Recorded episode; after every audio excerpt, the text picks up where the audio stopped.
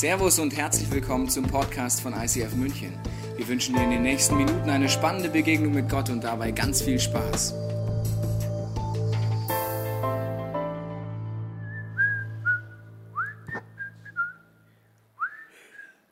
Sag mal, haben die Störmeiers ein neues Auto? Wieso? Das rote steht doch noch da. Sabine, die Feuerwehr hat auch ein rotes Auto.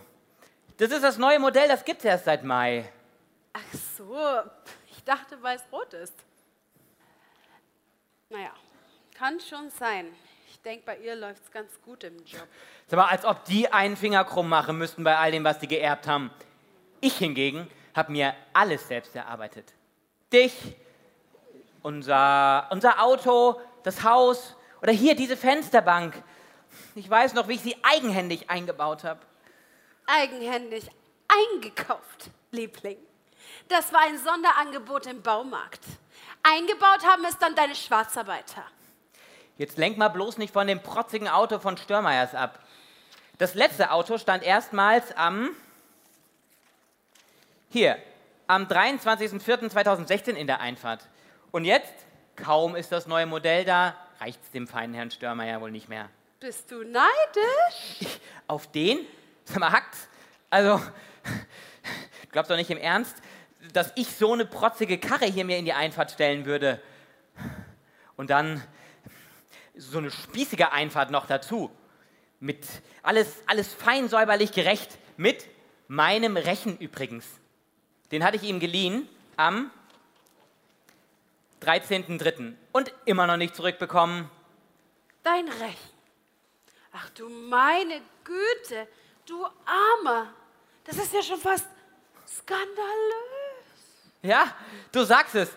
Der hat meinen Rechen doch gar nicht nötig. Aber wenn ich da mal was brauche, Dann, ja, was dann? ja, wenn du mal was brauchst, dann Naja, also ich, ich finde, der, der, der Störmeier gibt nicht so gern wie ich. Das sehe ich an, an seinen Augen. Oder, oder wir waren doch letztens bei denen zum Essen eingeladen und es gab diesen Fisch. Ähm, hier, Seezunge. Natürlich ein Sonderangebot in der Woche. Vielleicht war das neue Auto ja auch ein Sonderangebot. Machst du dich jetzt lustig über mich? Liebling, wie könnte ich? Du siehst einfach nur so putzig aus, wenn du dich aufregst. Das ist ein Neuwagen, Sabine. Das kann gar.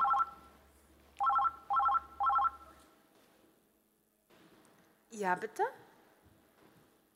Es ist Herr Störmeier. Er fragt, ob wir in seine Einfahrt geparkt haben. Parallel zu real, real existierenden Personen im Raum ist natürlich frei erfunden. Also wenn du irgendjemand wiedergefunden hast, dich oder jemand anders, das war jetzt Zufall. Verstehst du?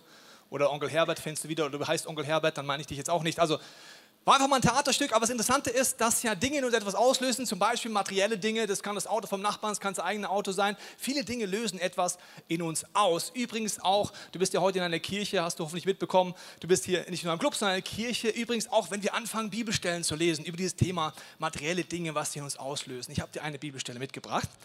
Und wir können mal schauen, was in dir auslöst. Seid ihr bereit? Okay, lass uns mal probieren. Schärfe denen, die es in dieser Welt zu Reichtum gebracht haben, ein, nicht überheblich zu sein und ihre Hoffnung nicht auf etwas so Unbeständiges wie den Reichtum zu setzen, sondern auf Gott. Denn Gott gibt uns alles, was wir brauchen, in einem reichen Maß und möchte, dass wir Freude daran haben. Wenn man sowas liest, kann man, die erste Reaktion kann sein zum Beispiel, ja, stimmt, den Reichen soll es mal jemand sagen. Endlich sogar die Bibel sagt es mal, ja? Ich habe dir mal drei Personen mitgebracht. Du kannst mir kurz dein Leben mit ihnen vergleichen und überlegen, wie es im Vergleich mit deinem Reichtum, ihrem Reichtum aussieht. Wir fangen mal mit den Schülern im Raum an. Wer kriegt Taschengeld in diesem Raum? Super. Wisst ihr, wie viel ihr im Jahr kriegt? Habt ihr schon mal ausgerechnet? Rechnen es kurz aus. Wir vergleichen kurz dein Jahrestaschengeld mit Neymar. Neymar hat 90 Millionen Euro im Jahr, bisschen mehr als Taschengeld. So, jetzt sind die Studenten dran. Wer ist Student? Okay, dein Jahreseinkommen, BAföG, vergleichen wir mal mit Cristiano. Cristiano kriegt laut Handelsblatt 108 Millionen. Ähnlich bei dir? So, jetzt alle anderen, egal ob Rentner, Jahreseinkommen, vielleicht weißt du es ungefähr, wir vergleichen uns deswegen auch mit den letzten der drei mit Messi. Messi kriegt 111 Millionen Jahresgehalt. So, Jetzt haben wir es, super. Jetzt wissen wir, für wen die Bibelstelle ist. Für Neymar, Ronaldo und Messi. Kann jetzt jemand den aufschreiben und schicken da zur Weltmeisterschaft? Das wäre total dankbar, wäre ich dafür. Ja, also das Interessante ist, ich weiß nicht, ob du oft die Bibel liest, ob du oft in der Kirche bist oder nicht. Wir können die Bibel sehr unterschiedlich lesen. Das erste ist, wir lesen sie für andere. Sehr interessant. Also wir lesen die Bibelstelle und sagen, aha, da steht's. Das erinnert mich an Sven. Oder an Uwe. Oder an Hannah. Oder an Ronaldo. Erste Möglichkeit, die Bibel zu lesen, ist für andere. So ist sie leider gar nicht gedacht. Sie ist nicht dafür, für andere zu lesen und auf andere zu zeigen, sondern die zweite Möglichkeit ist, wie du lesen kannst, ist moralisch. Ja? Oh, schärfe ein. Oh, wer ist denn jetzt der Reiche? Also ich habe jetzt eine bisschen ungute Nachricht für uns alle, die in Deutschland leben. Wenn du in Deutschland lebst, hast du fließend Wasser aus dem Wasserhahn. Ja, das ist all you can drink. Du hast ein Dach über dem Kopf, selbst wenn du zu den Ärmsten gehörst. Du hast etwas zu essen. Du hast eine ärztliche Grundversorgung durch eine Krankenversicherung. Allein wenn du diese vier Dinge in deinem Leben hast, auch wenn du arbeitslos bist, gehörst du zu den reichsten 15 Prozent dieser Welt. So, ich lese die Bibelstelle nochmal vor für die reichsten 15 Prozent dieser Welt. Also für uns. Seid ihr bereit? Okay. Schärfe den Deutschen ein und alle, die in Deutschland leben, die es zu Reichtum gebracht haben, nicht überheblich zu sein. Wenn du es jetzt moralisch hörst, denkst du, wow, Jetzt, jetzt wird mir was eingeschärft. Also zweite Möglichkeit, die Bibel zu lesen, moralisch, so ist sie auch gar nicht gedacht. Sie ist dafür gedacht, dass Gott dir zeigen möchte, wo er dir Leben schenken möchte. Dritte Möglichkeit. Nicht anklagen, nicht moralisch, nicht für andere, sondern einfach nur für dich und für mich. Wir lesen es mal auf diesem Ohr, probieren es zumindest. Also, wenn wir in Deutschland leben, äh, könnten wir in der Gefahr sein, unsere Hoffnung auf etwas so Unbeständiges wie den Reichtum zu setzen. Stimmt das? Ja, das stimmt. Das siehst du auch an den Wirtschaftsnachrichten, wie nervös man werden kann, wenn man sich auskennt mit Wirtschaft, wie ja, zerbrechlich das Ganze ist. Und es ist wirklich sehr unbeständig, dieser Reichtum. Sondern auf Gott. Gott gibt uns alles. Jetzt kommt nichts Moralisches, es kommt nichts Anklagendes, es kommt nichts für andere, sondern Gott möchte dir heute begegnen als ein Gott, der dir alles geben will. Was du brauchst und dass du Freude daran hast. Das Leben im Überfluss haben kannst. Wir wollen es genauer angucken, weil die dritte Möglichkeit, die Bibel zu lesen, ist, ich lese sie mit einem offenen Herz und ich wünsche mir, dass Gott mir zeigt, wo er mich heilen möchte, mich befreien möchte, mich verändern möchte. Und er möchte uns in unserem Herzen verändern und materielle Dinge sind eine große Chance in deinem Leben, dass du freier wirst und mehr die Person wirst, die Gott schon immer in dir gesehen hat. Und zwar möchte uns Jesus ähnlicher machen, Gott ähnlicher machen, seinem Herzschlag ähnlicher machen und unser Herzschlag, geistig gesehen. Und der göttliche Herzschlag ist oft nicht der gleiche automatisch. Das ist ein bisschen, wenn der göttliche Herzschlag vielleicht sich so anhört, ja, hör doch mal an, sehr regelmäßig, gesundes Herz, das läuft ziemlich gut, ist unser Herz eher von so Störungen beeinflusst, das nennt man Herzrhythmusstörungen, geistig gesehen, das hört sich dann so an. Mal schneller, mal langsamer, mal eine Pause, das sind Rhythmusstörungen. Und genauso wie es leiblich ist, ist es auch geistig so. Man kann Rhythmusstörungen haben. Ich hatte vier verschiedene Rhythmusstörungen und deswegen erkläre ich dir kurz, was da in meinem Leben bedeutet hat. Zwei davon haben Folgendes bewirkt. Das eine Rhythmusstörung bei mir leiblich gesehen war, dass mein Herz von jetzt auf gleich doppelt so schnell geschlagen hat. Das ist sehr unangenehm. Also je nachdem, ob du jetzt gerade aufgeregt bist, weil du dich gleich taufen lässt, ist vielleicht dein Puls bei 120. Sonst ist er so 90 bis 100 vielleicht, ja. Oder wenn du am Schlafen bist, bei 60. Also wer die Augen zu hat, ist ca. 60. Dann stoß ihn mal kurz, dass der Puls wieder ein bisschen hochgeht. Also, das wäre normaler Puls jetzt. Wenn dein Puls jetzt doppelt so schnell schlagen würdest, hättest du 180 oder 200er Puls. Das schaffst du nicht mal bei Sport. Als ich Rhythmusstörungen leiblich hatte, hieß es, wenn diese kamen, konnte ich keine Treppe hochlaufen, weil ich dann einen Puls von 200 hatte. Das heißt, diese Rhythmusstörungen haben dafür gesorgt, dass ich keine Kraft mehr hatte. Ich konnte nicht mehr vorwärts gehen. Die zweite Rhythmusstörung, die ich hatte, und ich übertrage es gleich aufs Geistliche, war, dass mein Herz Aussetzer hatte und teilweise noch hat. Das heißt, mehrere Sekunden hat das Herz einfach nicht geschlagen und dann hat es relativ stark geschlagen, dass mein Brustkorb vibriert und dann so tuk, tuk, tuk, tuk. Mein Arzt hat mir gesagt, Herr Teichen, das ist nicht schlimm, daran sterben Sie nicht. Aber es kann sein, je nachdem, wie lange das Herz nicht schlägt, dass Ihnen schwarz vor den Augen wird oder Sie ohnmächtig werden. Aber werden Sie nicht nervös, Sie sterben nicht dran. Okay, zweite Rhythmusstörung ist, ich sehe nicht mehr klar, mir schwarz vor den Augen. Und beides passiert geistig auch. Wenn Fehlsteuerungen in deinem Herzen sind, bei mir war das leiblich so, indem extra Schläge reingekommen sind und nicht hinkommen. Die Bibel nennt diese Zielverfehlung von diesen Schlägen Sünde. Das heißt, Sünde kommt in meinem Leben, verdreht meine Vorstellung und ich fange an, im anderen Rhythmus zu schlagen. Wir wollen uns heute angucken, inwiefern Gott uns davon befreien möchte und nicht moralisch, weißt du noch? Und auch nicht ist es jetzt für die anderen, sondern es ist nur für dich und für mich ganz persönlich, diese Bibelstellen. Wir fangen mal an mit der ersten Rhythmusstörung. In 5. Mose 15 heißt es, wenn einer deiner Brüder arm ist, in irgendeiner Stadt in deinem Lande, das der Herr dein Gott dir geben wird, so sollst du dein Herz nicht verhärten. Das geht es immer ums Herz, wirst du merken. Und deine Hand nicht zurückhalten gegenüber deinem armen Bruder, sondern sollst ihm auftun, ihm leihen, so viel er Mangel hat. Dann geht es weiter. Hüte dich, dass in deinem Herzen eine Rhythmusstörung passiert. Wie passiert eine Rhythmusstörung geistlich? Durch einen arglistigen Gedanken. Es naht das siebente Jahr, das Erlassjahr. Kurz zur Info. Damals war es so, dass alle sieben Jahre das Volk Gottes die Auftrag hatte, alle Schulden zu erlassen. Okay? Egal wer Schulden wir lassen, im siebten Jahr sagt, that was it, ich erlasse es dir, muss nichts mehr zurückzahlen. Okay, jetzt lass uns überlegen, jemand kommt im sechsten Jahr, dem 351. Tag zu dir und sagt, ich bräuchte von dir 200.000 Euro. Du hast die und du weißt, paar Tage später erlässt du es ihm. So, das ist die Situation, okay? Gut, alles klar, du musst verstehen.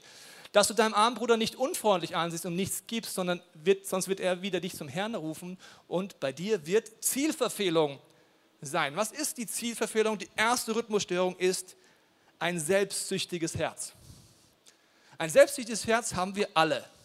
Egal, ob du dich gläubig nennst oder nicht gläubig nennst, ist ganz tief in uns drin. Ich habe sie mal mitgebracht und zwar habe ich dir äh, mein Geld mitgebracht. Ich nenne es die Tollers, weil es sind ja von Tobias Teichen Tollers. Bei Tobias Teichen Tollers geht es nur um mich. Ich heiße ja nicht Dorothee, sonst hätte ich Dollars nehmen können. Also, die Tollers hier, da geht es einfach um mich. Verstehst du? Um meine Bedürfnisse. Und ich möchte, dass es mir gut geht. So kommen wir auf die Welt. Ist dir mal aufgefallen? Also, unsere Jugendpastoren kriegen ja ein Baby demnächst. Silas Fabian. Freut mich sehr drauf. Und Silas hat mich darauf hingewiesen, man muss auch mal die positiven Dinge von Babys erzählen. Ja? Nicht nur immer die negativen. Also, das ist jetzt positiv gemeint, auch wenn es sich negativ anhört, was ich jetzt gleich erzähle. Und zwar ist es ein Baby, wenn es zur Welt kommt. Was sind die ersten Worte? Man wünscht sich so, das erste wäre, dass das Kind anfängt zu reden und sagt: Danke, Mama, für die Geburt. Hat es wehgetan? Ich bedanke mich noch zigfach dafür, mein ganzes Leben lang. Oder Papa, danke, dass du da bist. Nein, ein Baby fängt an zu schreien. Und dann gibt es eine Übersetzungssoftware, die verstehen die Eltern relativ schnell, weil heißt entweder Hunger oder windelvoll oder Bauchweh oder will schlafen oder will nicht schlafen. Also du brauchst halt eine Übersetzungssoftware. Aber so kommen wir zur Welt. Und dann bleiben wir so in unserer Selbstsucht. Ja? Möchte jemand ein paar Tollers haben? Bin ja großzügig, komm. Gönnt euch, gönnt euch, gönnt euch, gönnt euch, gönnt euch, komm hier, gönnt euch. So, also es bleibt in uns drin. Ich mache dir ein Beispiel aus meinem Leben so ein bisschen angepasst und äh, vielleicht erkennen sich einige Männer in dem Beispiel wieder. Also wenn ein Mann mit seiner Frau, zwar Mac, nee, McDonald's darf ich ja nicht sagen, sagen wir Burger King oder sagen wir einfach Burger Paradise. Sie geht zum Burger Paradise, zu Drive-In, so, Drive-Thru, so. Der Mann bestellt auf die Frage, ja, hier ist äh, Burger Paradise, herzlich willkommen, was möchten Sie gerne? Sagt der Mann, ich hätte gerne einen Double Cheeseburger, einmal Pommes und eine Cola. Schatz, was möchtest du? Dann sagt die Frau, in manchen Ehen, habe ich gehört. Weißt du, Schatz, ich habe gar nicht so viel Hunger, ich esse was von dir. Das ist der Moment, wo Frauen unterschätzen, wie Männer gestrickt sind. Also hast du mal Frauen gesehen, wie sie essen? Die teilen. Hast du mal probiert, von einem Männerteller eine Pommes zu holen, du hast die Hand danach nicht mehr. Oh, ich wollte nur eine Pommes. Oh. Ja, verstehst du? Also der Mann sitzt dann da am Drive-Thru-Schalter und denkt sich, ja Schatz, ich, kann dir doch ein Pommes bestellen. Also wenn du Hunger hast, nein, ich habe nicht so viel Hunger, ich esse nur ein bisschen was von dir. Und der Mann denkt sich, ich möchte genau einen Doppel-Cheeseburger, sonst hätte ich mir den nicht bestellt. Und einmal Pommes, sonst hätte ich mir die auch nicht bestellt. Und die Cola kriege ich auch leer. Und wenn ich jetzt nichts bestelle für meine Frau, dann ist die halben Pommes weg. Verstehst du das? Verstehen Männer mich hier überhaupt? Ja, ein bisschen, ein bisschen, paar verstehen mich, ja? Okay. Also ich habe gemerkt, das selbstsüchtige Herz ist irgendwie da noch da, ne?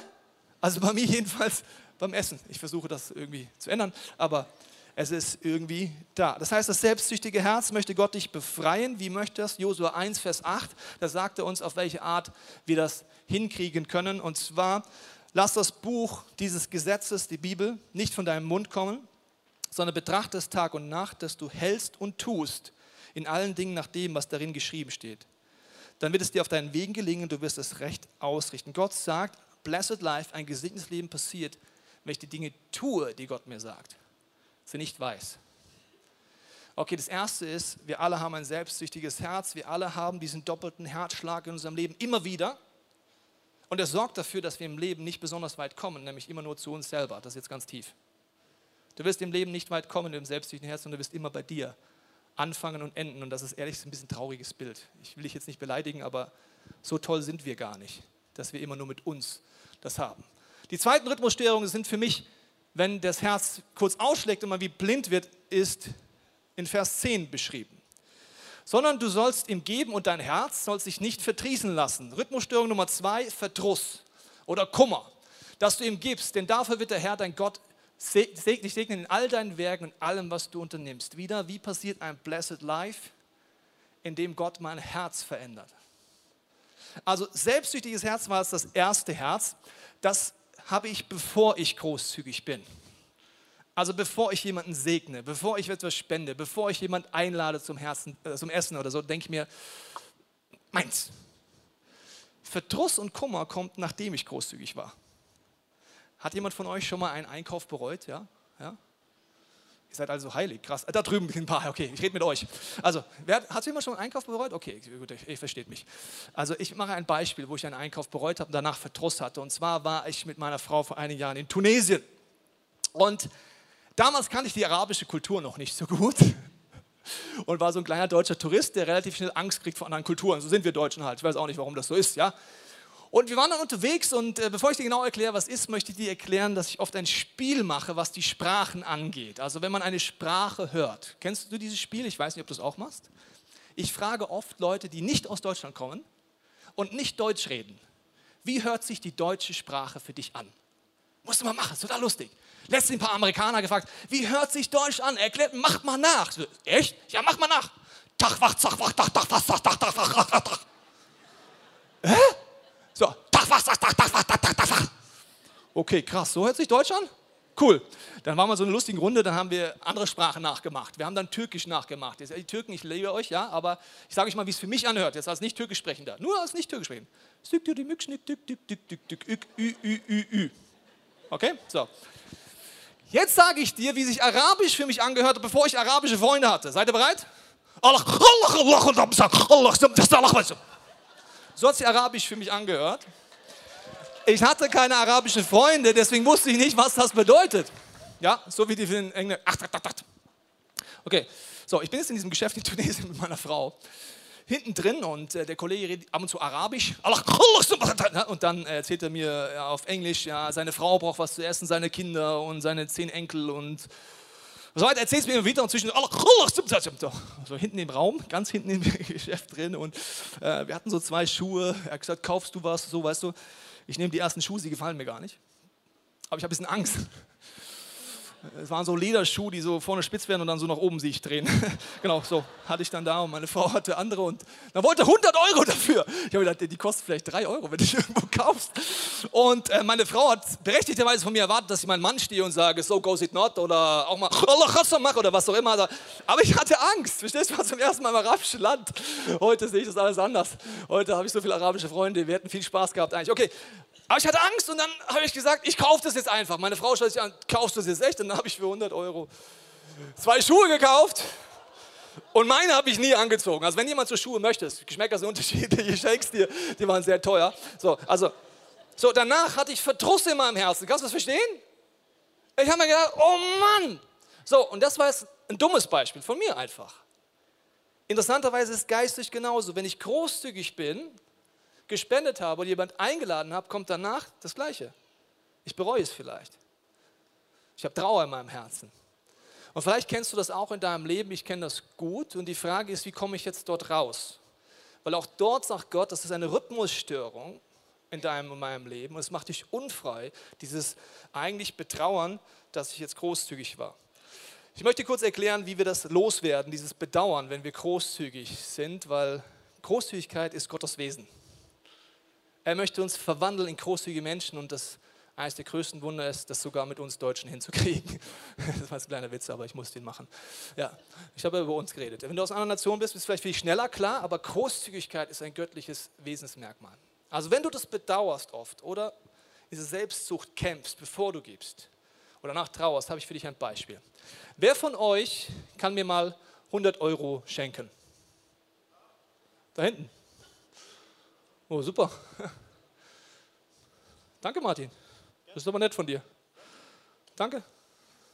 Krass. Ja. Okay, also jetzt habe ich 100 Euro. Es freut mich natürlich sehr. Die habe ich jetzt geschenkt bekommen. Die Beate, seine Frau, sitzt da und lacht sich kaputt. Was macht der? Der hat genug. Okay, dann brauche ich ja kein schlechtes Gewissen haben. Sehr schön, der hat genug. Ich weiß nicht, wie es dir gerade ging, als ich um 100 Euro gefragt habe. Die einen haben gedacht, Gott sei Dank habe ich nie so viel Geld dabei. Die vorne wahrscheinlich. Okay, also was dann habe ich nicht so viel Geld dabei. Der nächste hat gedacht, will der jetzt echt die 100 Euro? Oder? Und der nächste hat gedacht, meine 100 Dollar? Weiß nicht, ob du das gedacht hast. Aber 100 Euro, ich sag dir jetzt ein Geheimnis, warum der Martin so schnell ist. Soll ich es dir verraten?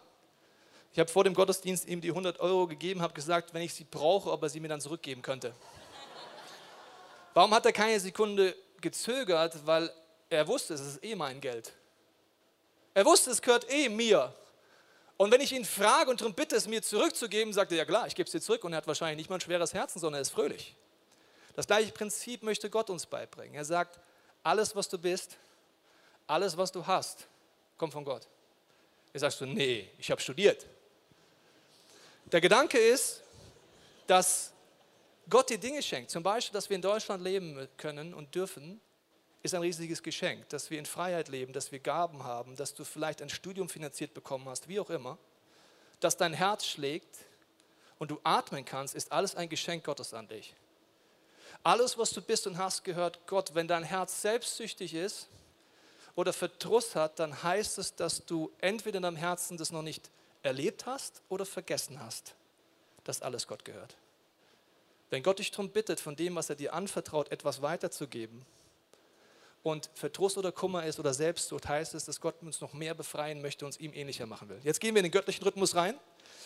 Was der göttliche Rhythmus? Es ist Großzügigkeit, Vers 11. Es werden alle Zeit Arme sein im Lande. Darum gebiete ich dir und sage, dass du deine Hand auftust deinem Bruder der bedrängt und arm ist in deinem Lande, wenn sich dein Bruder, ein Hebräer oder ein Hebräerin, dir verkauft, so soll er dir sechs Jahre dienen. Damals war das so eine Form von Sklaventum. Du sollst ihn dann frei entlassen wieder, nach sechs Jahren. Und dann heißt es weiter, und wenn du ihn frei gibst, sollst du ihn nicht mit leeren Händen von dir gehen lassen. Du sollst ihn aufladen von deinen Schafen, von deiner Tenne, von deinem Kelter, sodass du ihm gibst von dem, womit dich der Herr, dein Gott, gesegnet hat. Großzügiges Herz ist das, was Gott am wenigsten ist und ist das freiste Herz. Die Meins-Einstellung ist das, was mich am unfreisten macht. Wie möchte Gott mich jetzt verändern? Das, ändern? das Erste ist, mir wird bewusst, stimmt, ich habe Selbstsucht und ich habe Verdruss in meinem Leben. Gott klagt dich dafür gar nicht an, sondern er nutzt materielle Dinge, um dir zu zeigen, was du vielleicht vorher gar nicht wusstest. Er lädt dich ein, ihm sein Herz zu geben und zu sagen, Gott, ich möchte, dass du mich veränderst. Heute werden wir Taufen erleben in diesem Taufbecken. Die Taufe ist die Grundsatzentscheidung zu sagen, Jesus, mein Herz gebe ich dir. Alles, was ich bin und habe, gehört ab heute dir. Ich möchte nicht gegen dich rebellieren, ich will mich nicht über dich stellen, du bist mein Gott und ich will dir folgen. Die Bibel redet darüber von einer Beschneidung an meinem Herzen, die Entscheidung, Gott zum Chef zu machen. Das werden wir heute miterleben. Es ist so wichtig, weil von den ersten Seiten der Bibel Adam und Eva wird beschrieben, wie sie rebellieren gegen Gott. Und diese Rebellion haben wir alle. Die Rebellion ist, Gott meint es nicht gut. Zweifel an Gott. Ich weiß, wo es lang geht. Selbstsucht. Verdrossenheit. All das ist in uns drin. Und das Interessante ist, dass die Bibel sagt, dass Jesus für zwei Dinge stirbt in deinem Leben. Das erste ist Sünde. Wo in deinem Alltag hast du Dinge, die dich unfrei machen?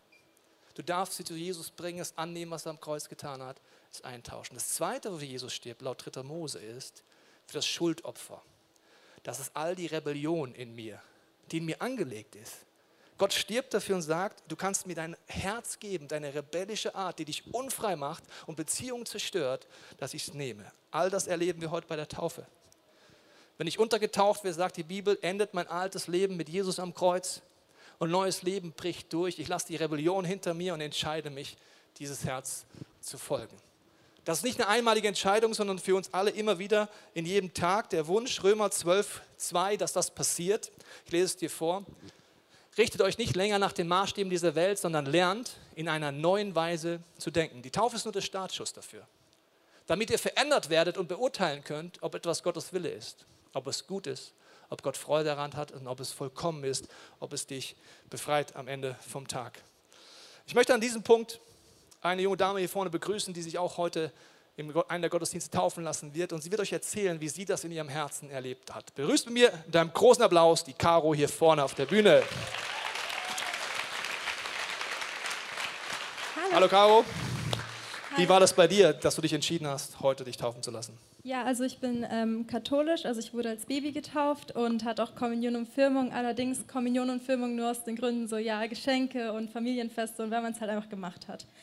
Ähm, und dann war auch 2016, wurde ich zum Gospel eingeladen und ähm, habe die Einladung auch wahrgenommen und war auch hier, aber ich wusste nicht ganz genau, was das ICF ist und ähm, ob ich überhaupt hier sein durfte. Dann war es so, dass ich ähm, auch das ICF aber recht schnell für mich entdeckt habe und dachte, hey, hier kann ich Gott kennenlernen und erleben und habe meine beste Freundin geschnappt und wir sind einfach seit den Days of Hope 2017 auch regelmäßig hier jeden Sonntag und ähm, ja, es war einfach so, dass recht früh dann auch eine Predigt gab über den Segen Gottes. Und ich dachte mir, Gott, komm, zeig mir, dass du mich segnest. Und am nächsten Tag bin ich in die Schule gefahren, war ein bisschen spät dran, aber vor meiner Schule war ein Mann, wahrscheinlich ein Obdachloser, auf jeden Fall hat er Leute nach Geld gefragt und ich hatte noch Geld in meiner Tasche, was eigentlich für meine Pause gedacht war und ich dachte mir, ja, okay, wenn er mich auch fragt, dann gebe ich ihm das Geld einfach und dann kam er zu mir, hat mich nach Geld gefragt und dann habe ich ihm einfach mein Pausengeld gegeben und er sagte, Gott segne dich. Und für mich war das auf einmal so ein bewegender Moment. Ich dachte mir, krass, das war einfach wie eine Antwort für mich und ich war einfach so glücklich. Dann auch im Winter, Anfang 2018, kam das Lied Christ is Enough. Und ähm, diese Liedzeilen, I have decided to follow Jesus, das waren für mich nicht mehr irgendwelche Zeilen, die ich einfach vor mich hinsinge, sondern ich dachte mir, wow, ja, ich will Jesus ähm, einfach als Chef in meinem Leben haben. Und dann kam Explore habe ich trotz Abi gemacht.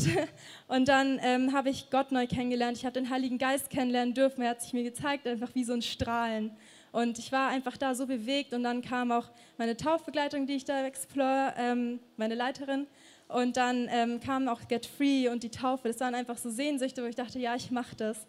Ähm, und ja, auch einfach zum Vergleich von früher, einfach, ich darf Freunde, ich darf meine Familie einfach als Geschenk sehen, die Zeit, die ich mit denen verbringen darf und auch Lästereien oder verurteilende Gedanken darf ich dank Gottes Hilfe einfach am Kreuz abgeben und auch Lasten, die nimmt er und ich bin einfach so erleichtert und auch einfach, ich durfte so viel erkennen und so viel erleben durch Jesus und ähm, ja, und ich freue mich einfach auf jede weitere Stunde mit ihm als mein Lehrer und das ist der Grund, wieso ich mich heute taufen lassen werde. Yes!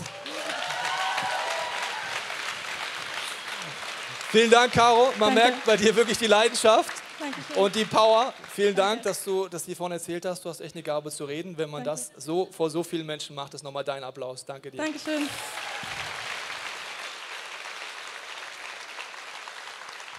Der göttliche Rhythmus ist neben Großzügigkeit Dankbarkeit. Dankbarkeit für das, was Gott tut. Ich lese es dir noch vor, die Bibelstelle geht noch weiter. Da heißt dann, du sollst daran denken, dass du auch Knecht warst in Ägyptenland und der Herr, dein Gott, dich erlöst hat. Darum gebiete ich dir solches heute. Die Erinnerung, dass ich eines Tages, wenn du mit Gott unterwegs bist, dich erinnerst, wie war es, als ich noch nicht mit Gott unterwegs war. Wie war das, als Jesus mich noch nicht verändert hat, geheilt und befreit hat? Und viele in diesem Raum haben das schon erlebt haben sich vielleicht auch schon selber taufen lassen. Und heute ist so ein Tag, sich daran zu erinnern, weil ein dankbares Herz ist immer großzügig. Wusstest du das? Ein dankbares Herz ist immer großzügig. Mit Liebe, mit Freundlichkeit, Barmherzigkeit, mit meinen Ressourcen. Ein dankbares Herz ist großzügig. Ein undankbares Herz wird geizig. Und deswegen, Gott, erinnere dich dran, was Gott schon getan hat. Und ich freue mich sehr auf die Taufen gleich. Aber wenn du diesen Weg gehst, dass du dein Herz öffnest, passieren drei Dinge in deinem Leben und ich nenne sie mal drei Spirits, die in deinen Gedanken wirken und ich begrüße sie mal hier vorne äh, in Personen, das sind natürlich nicht die Spirits, aber sie helfen mir das zu veranschaulichen. Äh, wir haben einmal Kollegin Armut, Kollege Hochmut und Dank. Es ist so in unserem Leben, dass wir, wenn wir vorwärts gehen und äh, Entscheidungen treffen oder unser Herz ausstrecken, in unseren Gedanken Dinge passieren. Zum Beispiel mit einem Armutsspirit. Der kommt in dein Leben rein und redet dir dann Dinge ein. Also Tobi, du bist ja krass gesegnet von Gott. Aber ich habe das Gefühl, da stimmt was nicht. Also es kann nicht sein, dass du so gesegnet bist. Ich würde das nicht so an die große Glocke hängen. Das stimmt, hast recht. Danke für die Info. Danke. Der Armutsgeist sorgt dafür, dass du dich schlecht fühlst. Der kommt mit Scham. Der kommt mit Vergleichen. Es hat nichts damit zu tun, ob du Geld hast oder nicht Geld hast. Ich war bei Freunden zu Besuch, die haben ein sehr schönes Haus. Und ich war in ihrem Haus und dann haben sie mir so erzählt, dass sie nicht so oft Gäste haben, weil Leute komisch reagieren, wenn sie ihr Haus sehen. Ich weiß von diesen Menschen, dass sie sehr großzügig sind, dass sie geistliche Prinzipien leben, dass ihr Herz voller Sehnsucht ist, dass Menschen Gott kennenlernen. Sie sind eines der großzügigsten Menschen, die ich kenne. Und trotzdem ist Scham in ihrem Leben gewesen für etwas, was Gott ihnen geschenkt hat, ein schönes Haus. Der Armutsgeist hat nichts damit zu tun, ob du Geld hast oder kein Geld hast. Er sorgt für Scham, für Dinge, wo du eigentlich danken könntest. Indem du dich rechtfertigst vor Menschen, indem du es anders darstellst. Und ich habe mit unseren Freunden gebetet und habe gesagt, darf ich für euch beten, dass euer Haus ein Haus des Dankes wird und nicht mehr der Scham. Dass wenn Leute kommen, ihr euch darüber freuen könnt, egal wie sie reagieren. Also der Armutsgeist ist eines. Das andere ist natürlich der Hochmut. Der Hochmut kommt genauso in dein Leben, wenn du Segen erlebst. Ja, der kommt dann. Oh, hallo. Hallo? Ja, Ja, du kannst sehr stolz sein. ja. Ja, du hast es verdient und du hast sehr hart dafür äh, arbeitet. Ja, das Bravo. stimmt. Bravo. Merci beaucoup. Kannst du bitte wieder gehen? Danke. So, also der Hochmut kommt, wenn du Segen erlebst, materiellen Segen oder Autorität in deinem Leben oder einen Karriereschritt, was auch immer, kommt der Hochmut, ja. Ich. Ich hab's verdient. Ich war derjenige. Und schon geht es, weißt du noch, selbstsüchtiges Herz? Das heißt, beides kann kommen, hat wieder nichts mit Geld zu tun oder kein Geld zu tun. Du kannst bettelarm sein, einen Armutsgeist haben.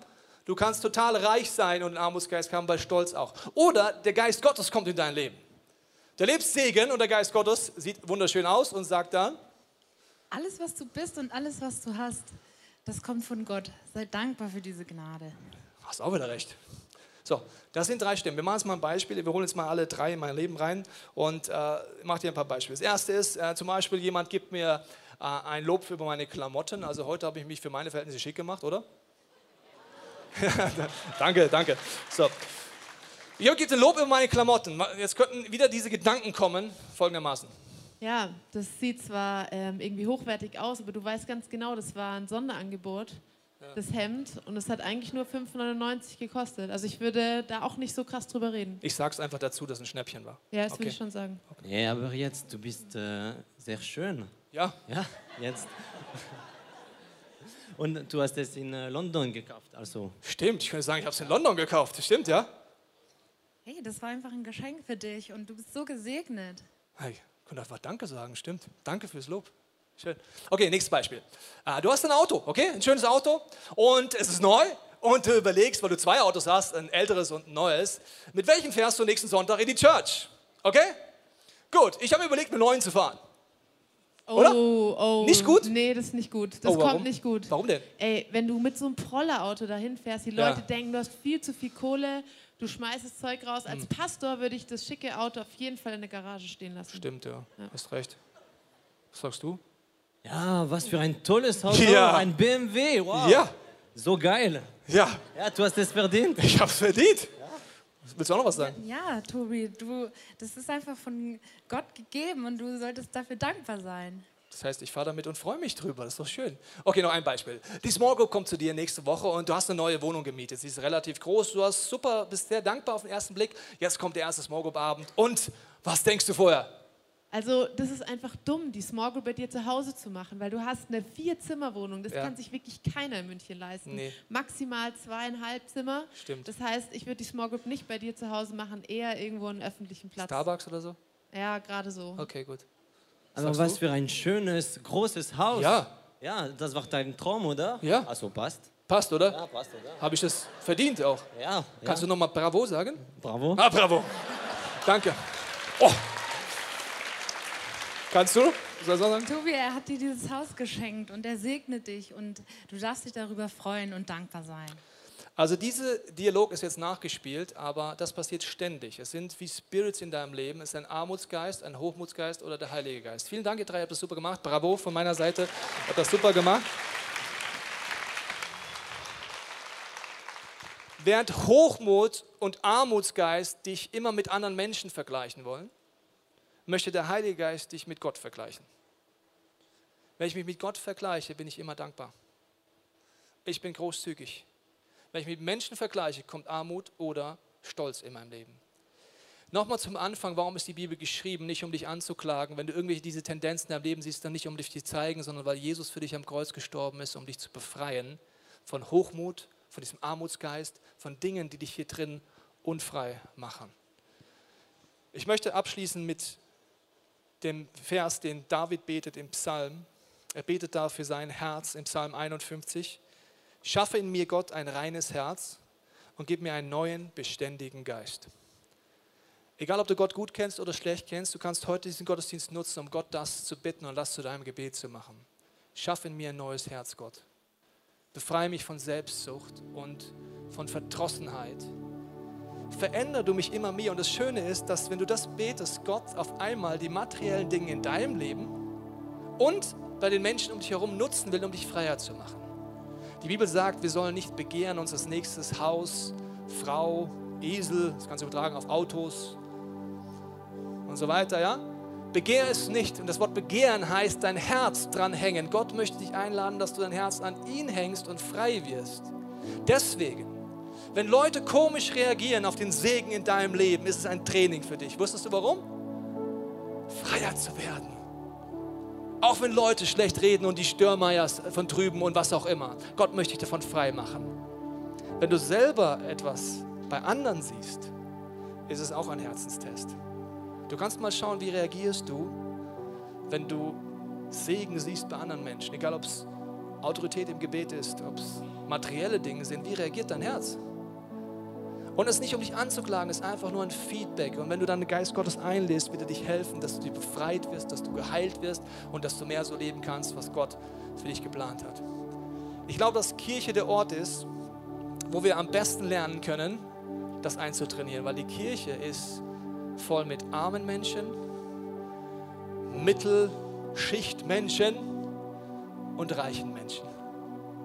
Die Kirche ist bereits der Ort, in deiner Small Group, egal wo zu trainieren, wie reagiere ich auf andere und wie werde ich freier.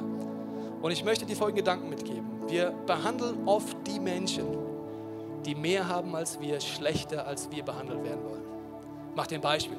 Jemand in deinem Freundeskreis hat ein schönes Auto, vielleicht sieht es so aus. Und du denkst dir, das könnte mir ruhig mal ausleihen. Wenn man, der hat ja ein Auto, ich habe nur ein Fahrrad, hallo? Und du fängst auf einmal fordern an. Mach ich dir ein Beispiel. Wenn jemand so mit dir umgehen würde, würdest du es hassen, obwohl du weniger Geld hast, oder? Vielleicht hast du ein Fahrrad, bist gerade Student. Und jemand behandelt dich so wie du mit dem Auto, sagst, du hast doch ein Fahrrad, das kannst du mir doch geben, oder? Gib mal her. Ich meine, stell dich nicht so an, du bist gesegnet, gib mir das Fahrrad. Und ich sage, hä? Wieso? Die Bibel lädt uns an, andere Menschen so zu behandeln, wie wir behandelt werden wollen und freier zu werden hier drin, egal wie viel oder wenig wir haben. Und dafür möchte ich jetzt beten. Und du magst, kannst du mitbeten und überlegen, was in deinem Herzen dran ist. Vielleicht hast du Jesus noch nie die Chance gegeben, an deinem Herzen zu arbeiten. Dann gibst du ihm, wenn du magst, im Gebet die Chance.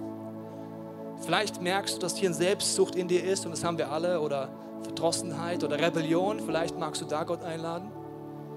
Vielleicht merkst du, dass Gott an dein Herz klopft, gleich wegen den Taufen und dich einlädt, diese Chefentscheidung zu machen. Oder vielleicht wirst du einfach neu dankbar für das, was Gott dir anvertraut. Und dafür möchte ich jetzt beten, oder du magst, kannst du deinem Herzen mitbeten. Vater, ich danke dir für jeden Person heute hier und zu Hause am Bildschirm. Und ich bete jetzt, dass du in der Stille uns zeigst, was du uns anbietest. Ob wir neu oder zum ersten Mal unser Herz dir, Jesus, öffnen dürfen.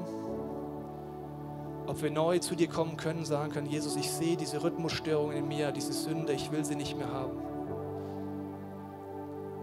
Ob Menschen heute sagen, ich will Rebellion hinter mir lassen, ich will einfach dieses Gebet von David beten. Schenk mir ein neues Herz, Gott, und einen beständigen Geist. Ich bete, dass du in der Stille jetzt mir zeigst, was du mir anbietest.